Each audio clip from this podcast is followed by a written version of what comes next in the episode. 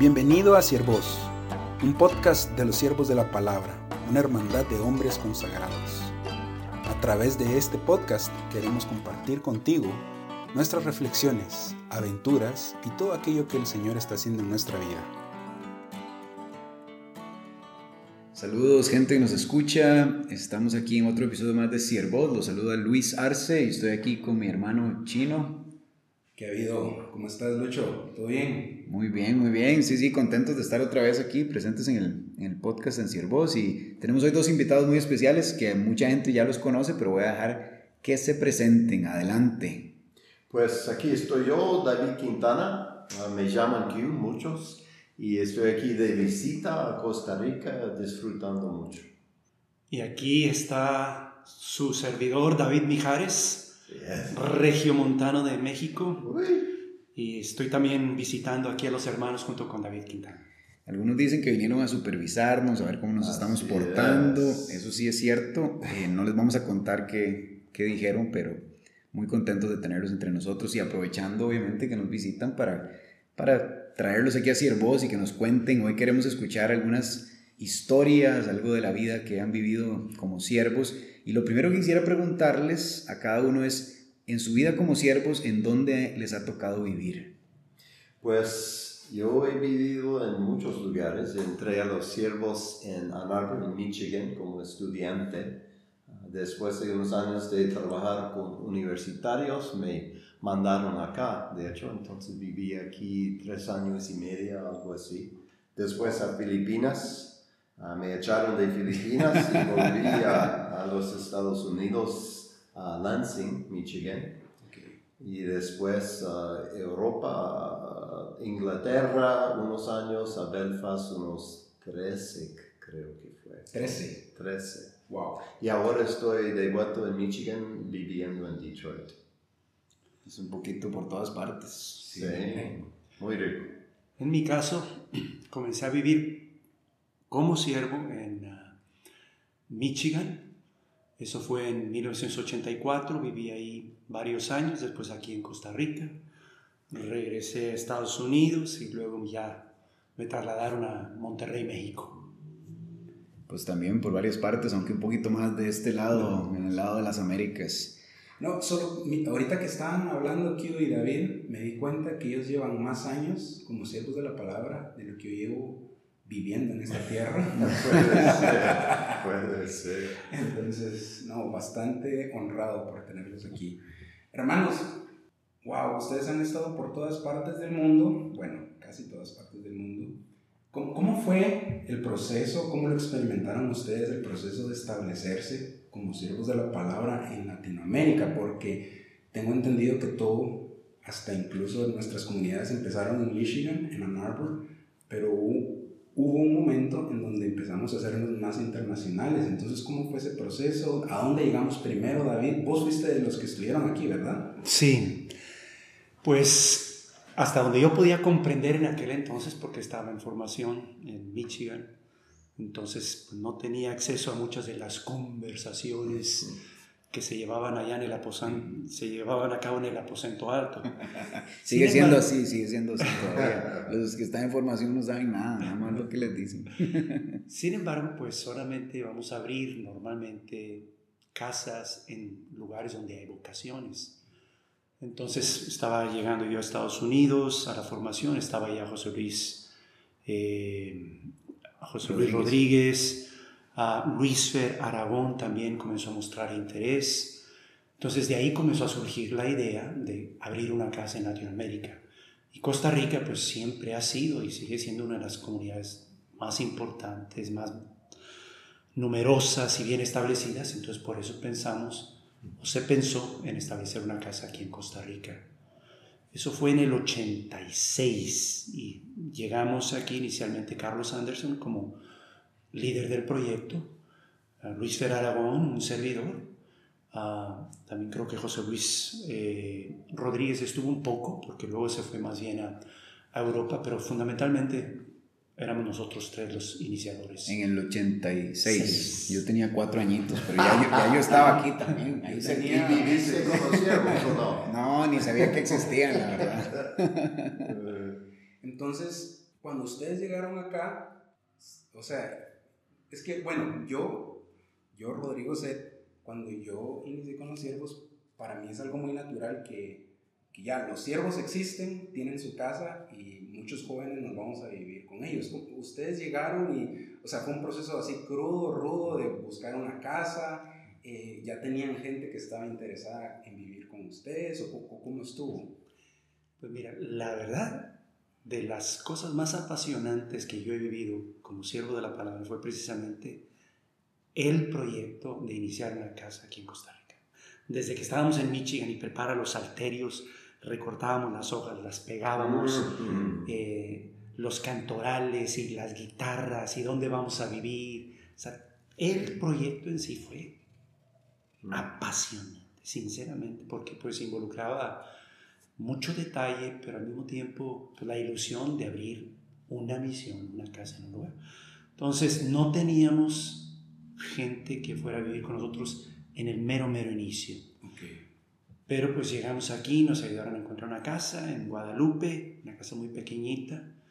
Vivimos ahí un año, me parece, si mal no no, si me recuerdo bien. Y pues comenzamos. Y ya luego comenzaron a vivir algunos muchachos con nosotros pero necesitamos expandirnos un poco, encontrar una casa un poco más grande.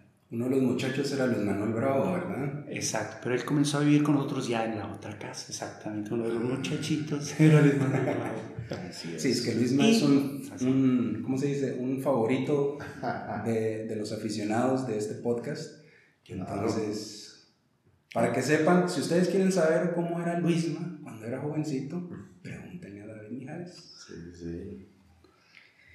Y tal vez, Q, contanos un poquito de esa experiencia tuya cuando te tocó venir a Costa Rica. ¿Cuáles son tus recuerdos de esa llegada por acá? ¿Cómo era la vida aquí? ¿Cómo era Costa Rica? ¿Qué tan diferente? ¿Cómo fue ese cambio de vivir ¿verdad? en Estados Unidos? Un poquito de esos tiempos. Pues yo, yo vine en 89, entonces tres años establecidos aquí los hermanos. De hecho, como pasó la batuta, ¿cómo se llama? Sí, sí, sí. La batuta David a, a mí y él volvió a, Michigan.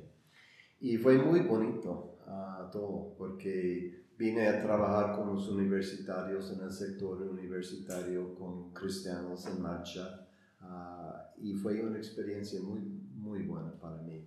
La primera vez como adulto vivir fuera de los Estados Unidos, Lamentablemente llegué sin poder hablar muy bien el español, pero me aguantaron y me ayudaron y en fin algo pegó. ¿Y cómo aprendiste? ¿Clases? Pues unas clases en el, ¿cómo se llama? Centro Cultural y ah. también a doña María Isabel Blanco me, me, ayudó bastante. Ella sigue dando clases a los extranjeros cuando viene un brechista o así. Ella, eh, doña María Isabel de Blanco sigue, sigue dando clases de español. Todavía siguen aprendiendo con ella. ¿Y cuánto tiempo viviste total en Costa Rica? Pues como tres años y medio. Y la verdad es que fue una experiencia muy, muy buena. Vivir con los hermanos en otra cultura, la belleza de Costa Rica, las montañas y volcanes y playas y todo. Uh, mucho servicio hasta hoy día unos de los hermanos más cercanos míos son los del grupo pastoral aquí y siguen siendo muy muy buenos amigos a través de más que 30 años. Claro. Una anécdota. En teoría, hasta donde yo sabía en aquel entonces, era que yo me iba un año y regresaba. Y yo me iba a otro lado. A otro lado. De hecho, David Quintana iba a abrir la casa en Monterrey que era el, siguiente proyecto. Eh, me acuerdo estando en Estados Unidos, pues un buen día llega eh, Paco Gabrielidis y me dice, ¿sabes qué? Decidimos que mejor en lugar de que tú regreses a Costa Rica, que David Quintana se quede en, en Costa Rica y que tú más bien vayas a Monterrey. Me acuerdo que no dormí por varios días porque pues no era esa mi, mi mentalidad. Y la verdad, no fue fácil para mí. No fue nada fácil porque tenía una ilusión enorme de regresar a Costa Rica. Suelo decir que hubiera podido vivir toda mi vida aquí en Costa Rica, pero para mí fue un, un, un shock, por decirlo de la manera, un encontronazo importante en mi vida cuando yo me enteré que no regresaba y y que iba a ir a otro lugar. Hasta, Y mira, ahorita que estás diciendo eso, que, que, fue algo significativo para vos, ¿podrías ahondar un poco en qué significó ser pionero? Porque te tocó venir acá por primera vez a Costa Rica y luego te tocó ir a Monterrey a ser pionero, a, a cortar el monte, a abrir camino. O sea, ¿qué significó para vos ser parte de, de los primeros grupos aquí en Latinoamérica? Sí, Rodrigo. La verdad, la verdad, son de las experiencias que más valoro en mi vida.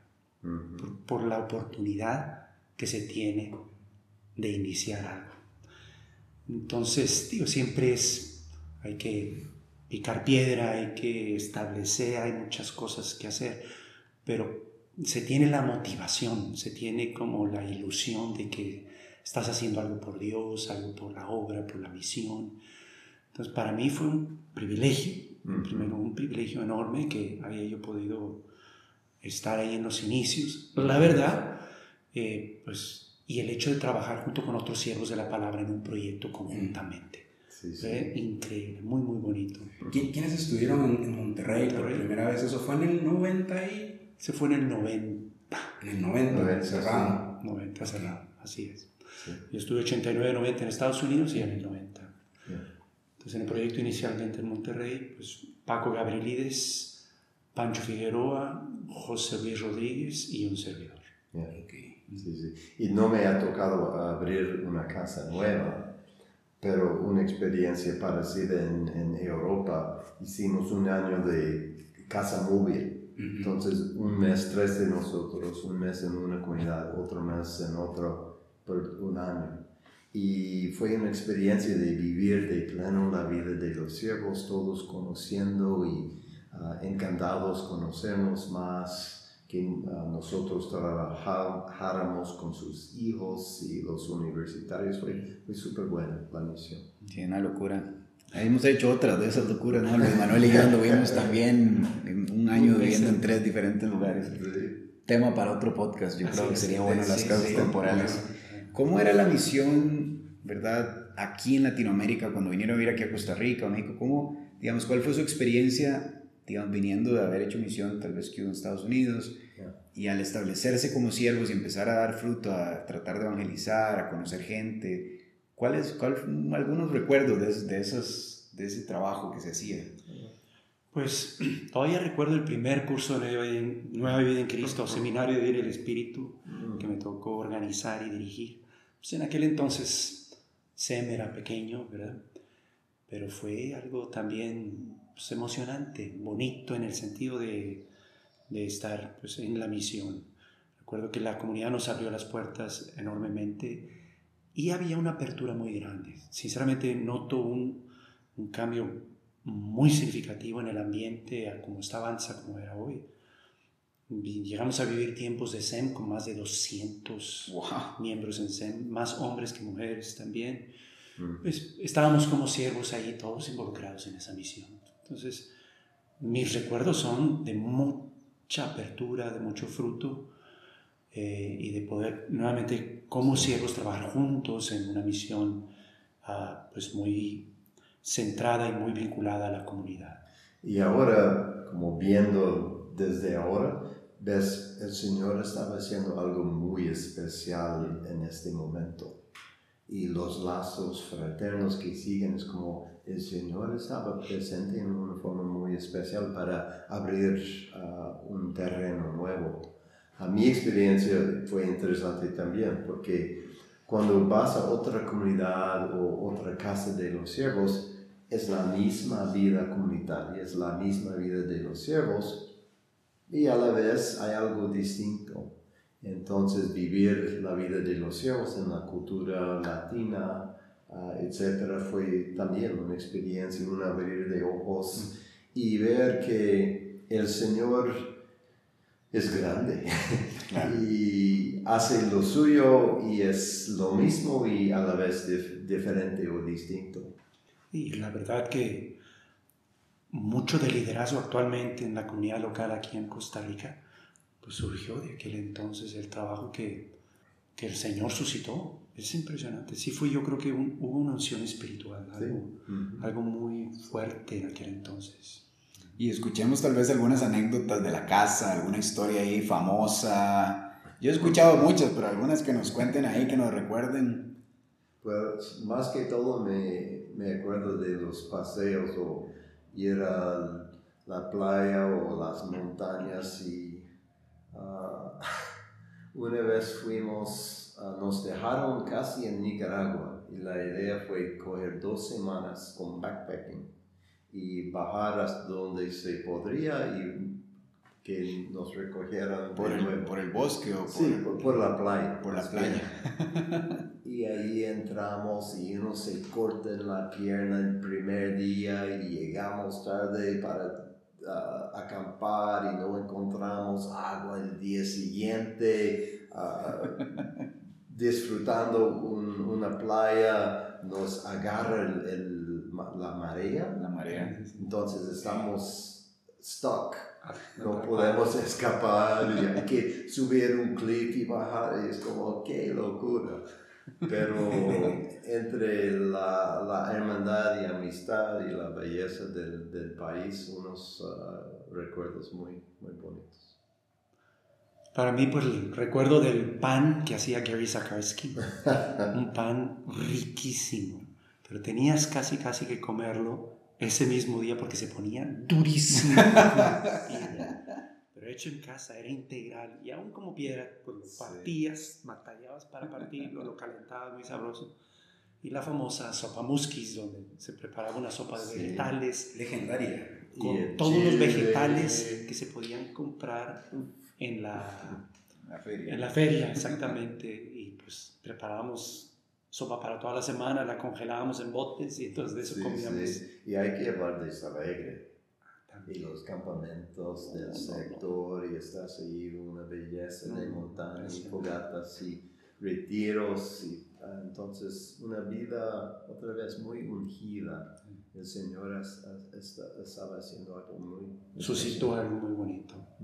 Sí, el chirripó, las excursiones que hicimos al chirripó también. En aquel entonces no había tanto requisito para, para poder ir, entonces Sí. uno podía ir en cualquier llegar y subir llegar y subir. Y pues, digo, me extenderían, o nos extenderíamos mucho ya en experiencias muy particulares, pero el chirripó fue una de las que yo más eh, tengo presentes, ¿verdad? Por las cosas locas que hicimos ahí, en lugar de bajar por donde deberíamos, bajamos por otro lado que era prohibido, entonces era- Sí, definitivamente eran otros tiempos. Todavía vamos a Chirripó, pero ya hay algunas cositas que no se pueden hacer. De repente tratamos de perdernos así en, en recuerdo de las historias del pasado. Buenísimo.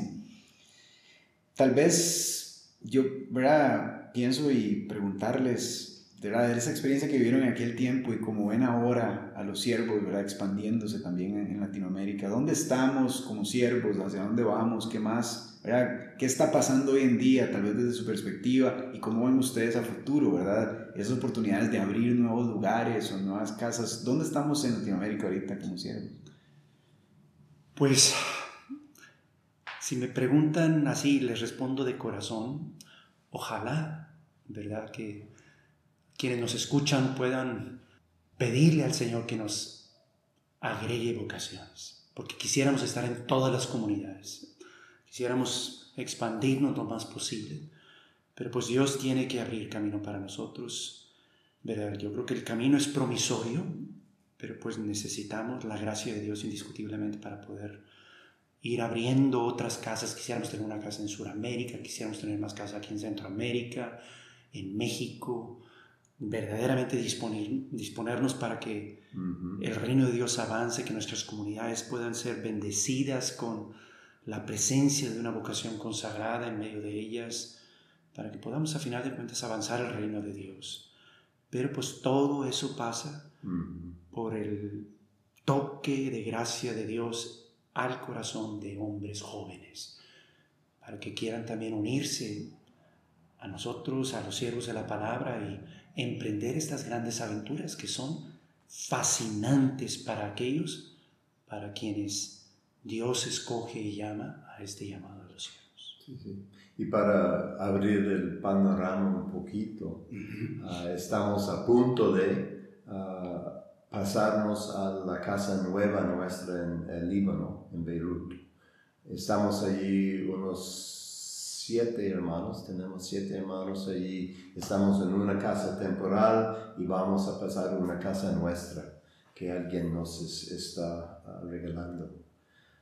Y también estamos en estas fechas pasando de la base que hemos tenido en Filipinas, en Manila, a otra casa base en Filipinas, mucho más uh, que, mucho mejor para lo que estamos haciendo ahí. Entonces, también el Señor está haciendo su obra en, en otras partes del mundo. Excelente. Q, si te fueras a morir el día de hoy, ay Jesús, ¿qué le dirías? Casi me muero a la mañana. este Vamos a andar en vicio. bueno, bueno. ¿Qué le dirías vos a los que nos están escuchando en este momento si fuera lo último que pudieras decirles? Yeah. ¿A qué los invitarías? Es sencillo. Entréguense con todo al Señor y su, su casa. Es, es, así de sencillo, o sea, casado, soltero, soltero consagrado, joven, hombre y mujer, lo que sea, hasta los perros que se entregan al Señor, porque no hay otro. Y la vida es corta. Y no podemos vivir con temor, con titubeando, preocupándonos de cosas. Es como entregamos, entregamos al Señor y ver lo que quiere hacer por medio de nosotros. Buenísimo. Wow. Entréguense con todo. Entrega total. Pues hermanos, muchísimas gracias por acompañarnos en esta breve entrevista, por dejarnos saber un poco de lo que ha sido nuestra vida aquí en Latinoamérica.